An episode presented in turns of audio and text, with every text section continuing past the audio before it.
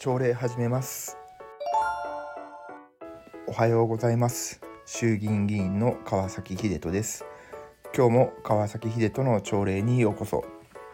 今日から8月ですね。えーと参議院選挙でね禁酒をしていたんですけれども山本幸子さんが当選したので晴れてお酒を解禁いたしました。もうそうしたらもうやたらめった弱いわけですよ。久々なんで それはそうだろっていう感じなんですけどめっちゃくちゃ弱くなりました。だからねあのみんなで飲みに行くのが結構怖いわけですよ。もう酔いやすいから。で特にね東京はねいるじゃないですか。あのカメラを持った方々がね。でね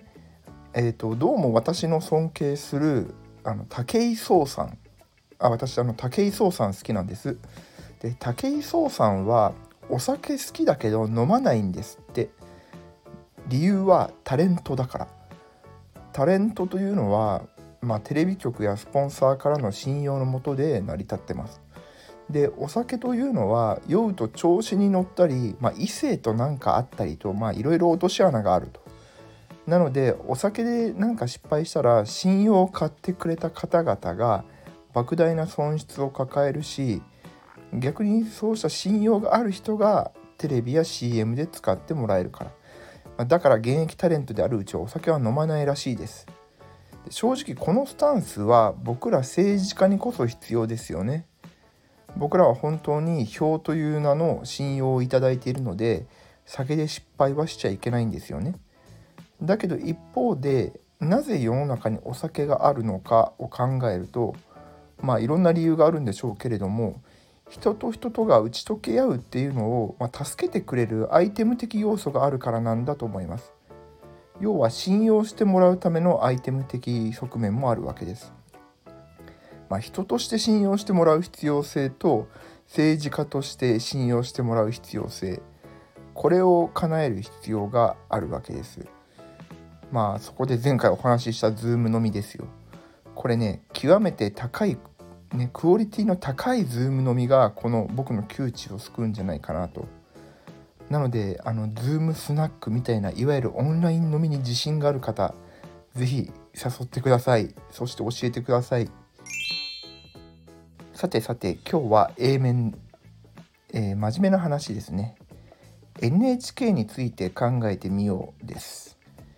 今僕は自民党の情報通信戦略調査会っていうところの事務局次長をさせていただいておりますでこの調査会で今何をやってるかというと公共放送の在り方なんですよね、まあ、公共放送って聞くといわゆる NHK なんですけれど、まあ、この話をする前に皆様に知っておいてほしい単語はインフォデミックです。インフォデミックっていうのはインフォメーションつまり情報とパンデミック大流行が合わさった造語なんですけどこのパンデミックはまあこのコロナで皆様もお分かりの通り爆発的に広まっちゃうことなんですよね。であんまりいい意味じゃないです。じゃあインフォデミックって何かというと今は SNS とかを通じて誤った情報やそもそも合ってるのか間違ってるのかすらわからない曖昧な情報が飛び交ってるじゃないですか。これです。これがインフォデミックです。で、よく政治家も皆さん誤った情報に流されることなくみたいなことを言うでしょ？でもこれって難しくない？だってこれだけ個人で発信できる世の中になっちゃうと、まあ、例えば専門家とか評論家って肩書きがついちゃってる人の意見は信じちゃうよね。それこそひろゆきさんが正しいのか池上彰さんが正しいのかなんてわからないからみんな信じちゃうじゃないですか。でその中でどうやって合ってる情報と間違ってる情報を判別するねんっていうね。でねここで NHK の役割を考えてほしいんです。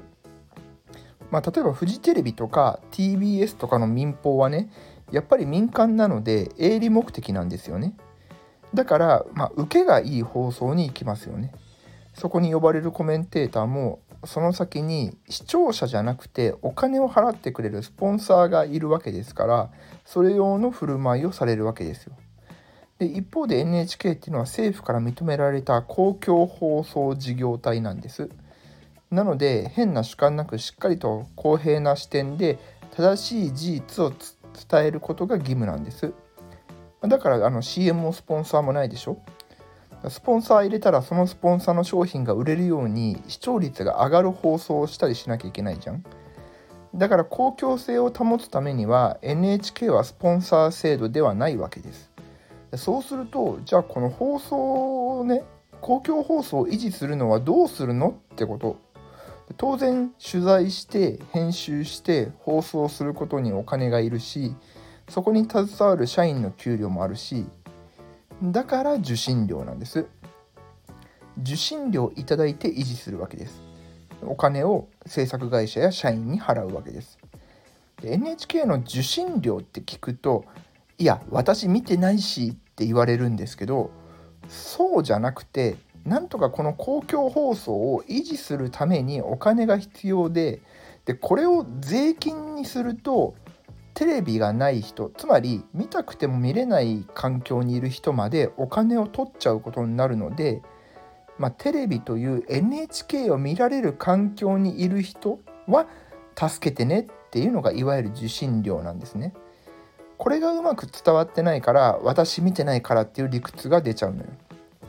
なのでまず受信料っていう名称は変えた方がいいと思ってます。まあ正しくは受信装置設置費なんだよね。テレビという受信装置を持っている人の義務料なわけです。もっと言えば純粋に公共放送維持費とかの方がいいんじゃねって思うんですよね。であとあの最近の若者はテレビ見ないってよく言うじゃん。だけどこれ総務省にお願いして実際データ取りたいんだけどそもそもうんとロンバケとかダウンタウンのごっつえ感じとか見てたいわゆるテレビがっつり世代の僕らでも NHK は見てないんですよ。だから NHK の受信料低下イコール若者のテレビ離れっていうのはちょっとハテナなんですよね。これは分析する必要があると思います。で加えて言うとあと民放もスマホでネット動画見る時代でなんでそこで有料のオンデマンドにしちゃったの？と思います。だって単純にテレビからスマホに変わったんだったらドラマを無料で流してそこにスポンサー入れて CM 流せばいいじゃん。だって YouTube でも実際間に CM あるわけだし。でそれをいきなりこう別々の定額制にするわけでしょ？そうするとオンデマンドのハードルがいきなり上がるわけよ。この戦略の理由が全然わかんないです。でまあ話を戻すと自民党の中でも NHK の料金は受信料以外ありえんネット放送してネット利用料として徴収することはまかりならんっていう議員もいるんですけど僕からすればなんでやねんなんですよ。だって冒頭言ったインフォデミックな世の中で信用できる放送っていうのは NHK の超重要なミッションじゃないですか。でそれを流す手段は時代の変化に合わせて変えればいいと思っています。だからネット配信でもいいと思うんです。だからネット活用も今 NHK の補助業務って位置づけなんですけど補助業務じゃなくて本来業務に変えて維持するためのお金はみんなで出し合うべきだと思ってます。だって正しいことを取材して精査して確認して分かりやすくしてってさもうかなりの負荷じゃない？社員さんは。だからその方々が生活できて食べれるようにしてあげるべきだし何よりそういう公共放送を守ることもっと言うと公共としての正しいコンテンツを流さなければならない会社はやっぱりみんなで支えるべきだよ。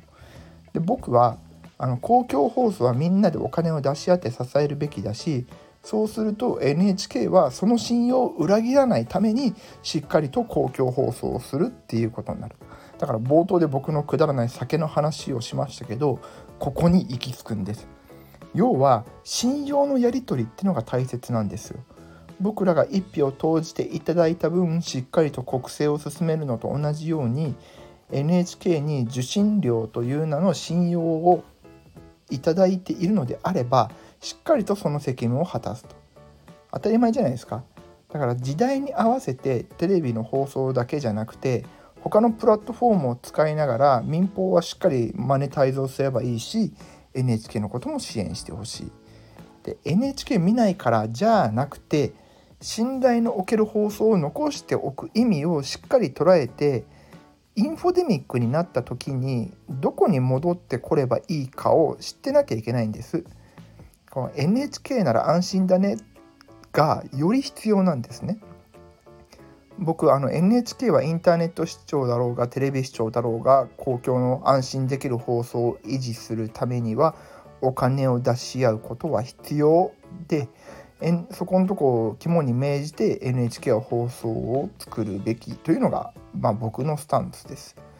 でもちろんあの反論ある方もいると思うけどこれだけいろんな出来事が起こってて視聴率取れ取りたいために受けのいい放送を作って何が正しいのかを知りたい時に戻れる場所がない世の中を考えるとこれが怖いです。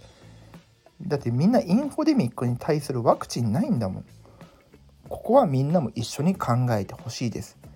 というわけで今日も一日張り切っていきましょう。バイバイ。